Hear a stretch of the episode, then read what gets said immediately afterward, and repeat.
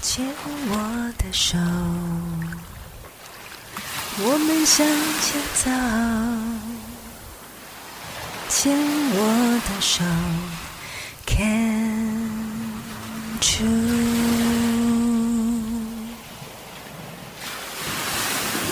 牵我的手，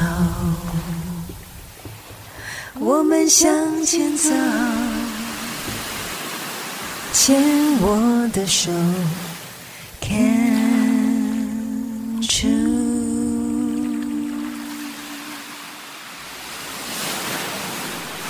大家好，欢迎收听《牵手之声》看 Cheers 网络广播电台。您现在收听的节目是米娜哈哈记事本，我是主持人米娜，很开心在这个节目中遇到大家。如果您是第一次收听这个节目的听众朋友们，本节目播出的时间是在星期三的晚上十点到十一点播出，这个时段是由四个主持人轮流主持播出的，所以我们下一次播出的时间是在四个星期后。我们这一集是十二月二十八号，就是跨年前播出的，下一次则是在一月二十五号。号已经到了，就是农历的春节初四，欢迎听众朋友们持续锁定收听。今年的过年真的过得特别快哦，就是你看现在才十二月二十八号，下一次农历年。四个星期后，一月二十五号竟然就过年了。我记得以前有的时候二月才过年呢，今年真的特别早，而且今年的那个放假的时间又特别的长。不晓得大家有没有做什么规划呢？我倒是看到很多朋友们有做那个出国旅游，对，出国旅游现在真的因为终于开放了嘛，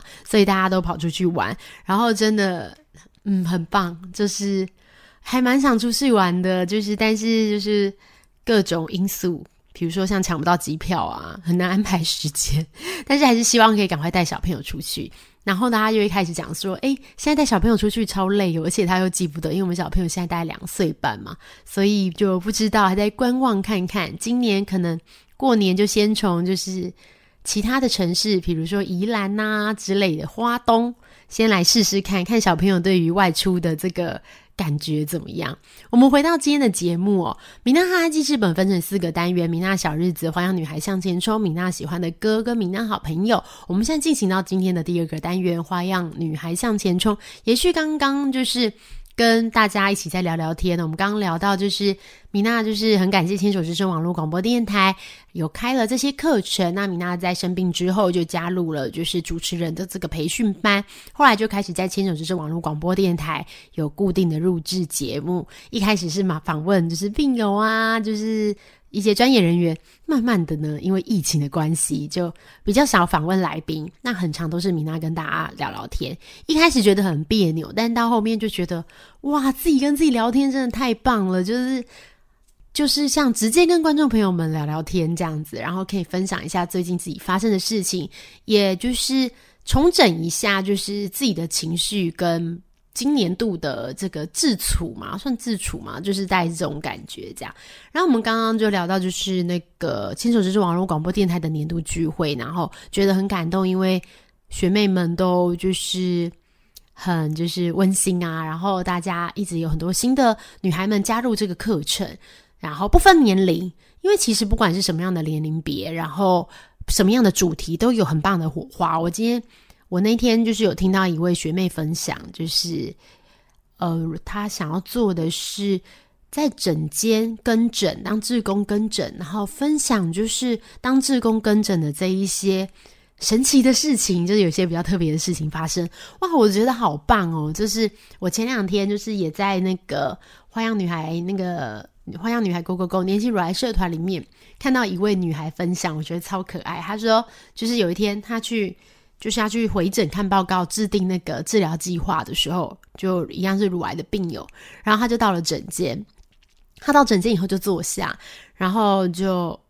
护理人员就来他旁边，这样，然后医师开始讲，然后就有一位先生也在他的旁边，这样，然后医师开始说，就开始说治疗计划，就是哎，我预计帮你怎么样安排什么治疗啊，这样子，然后护理人员在那边做笔记啊什么的，然后他就提问啊，对于治疗一些疑问，然后过了不久，那个先生就是。就是也在那边听听听，然后医师就有时候也会转过去跟那位先生说话，这样，那他都不不以为意，这样，结果一直大概到几分钟，这五分钟十分钟之后啊，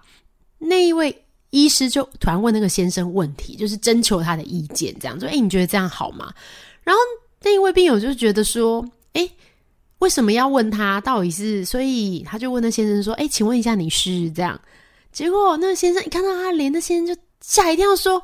哎，我认错我太太了。”然后就落荒而逃，这样跑出去，这样。然后大家都觉得天哪，真的太爆笑了，就是。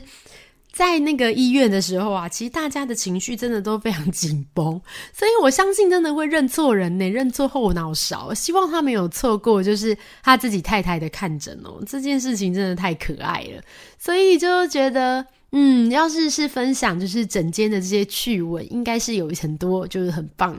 很有趣的事情，这样我们在这是我最近参加的这个活动，就是牵手之声网络广播电台的年度主持人以及广播工作人员的聚会。除此之外，我在十二月的时候，在那个台湾年轻病友协会啊，花样女孩 Go Go Go 年轻乳癌社团，我们也有做了一场就是圣诞的版剧。那那一场板剧就是很可爱，因为我们其实还蛮常办乳癌病友的聚会的，只是说因为疫情的关系，以前我们很常在各城市举办，但今年因为疫情的关系，我们除了北中南、北桃园、台中南部、高雄办之外，我们其实其他的场次都转为线上的。我觉得线上的也蛮好的，就是医师可以直接在医院就跟我们连线，然后回答女孩们的问题这样子。然后我们现场的那一场刚好是。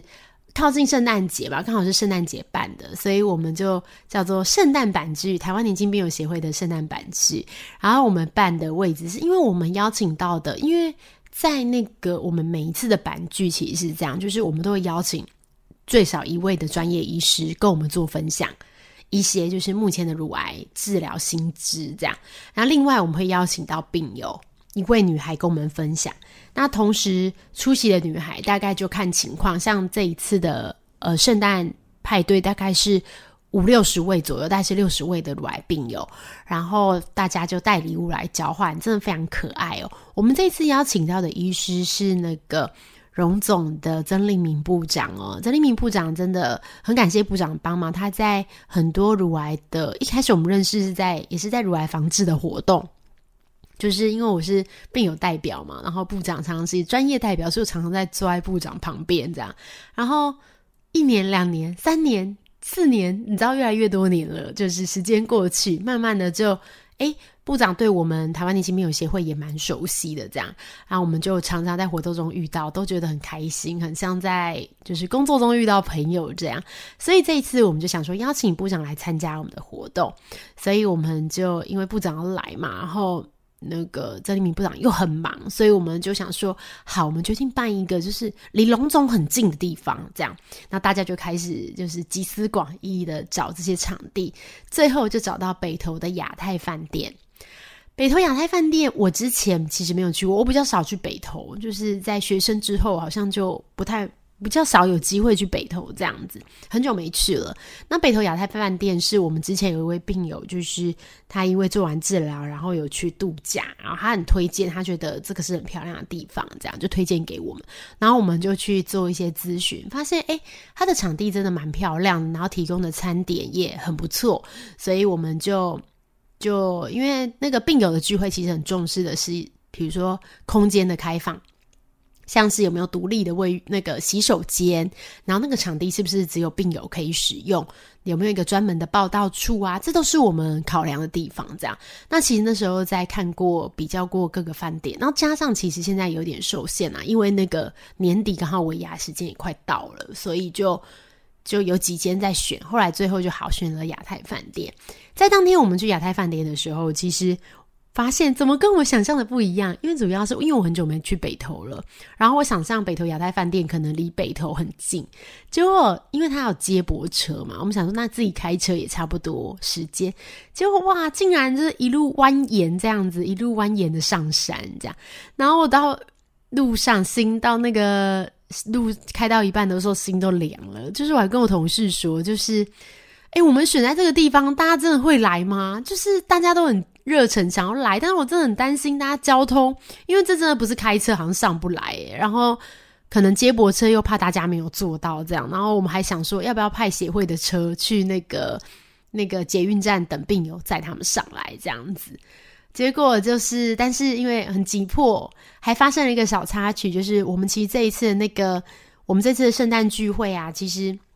每次都安排主持人嘛，那我们版剧其有一位就是特定的主持人，就是我们的钢铁琴抗癌小贵妇，这样他在我们的活动中都负起很重要的责任，就是他都会很流畅的主持活动，然后他还会逼问每一位来参加的医师是不是单身，这样这就是我们很重视的一个就是休闲娱乐。结果后来钢铁琴竟然在就是我们要出发的前一天确诊，就是 COVID nineteen 这样子，然后。就是，不过他也是天选之人。你看，毕竟已经这么久了，他到现在才确诊，这样，但好险没有太严重。现在，嗯，几天后的现在，其实已经差不多要康复了。然后我们就很感谢，就是临临这个，在这个最紧急的时候，然后也是我们那个几那个协会，就是协会的理事，然后也是我们牵手之声网络广播电台的这个主持人。凯西，然后来当我们的主持人，然后完成一场很棒的活动，还有很多这个活动细节想跟大家分享诶，我们等下下个单元再来继续聊聊天吧。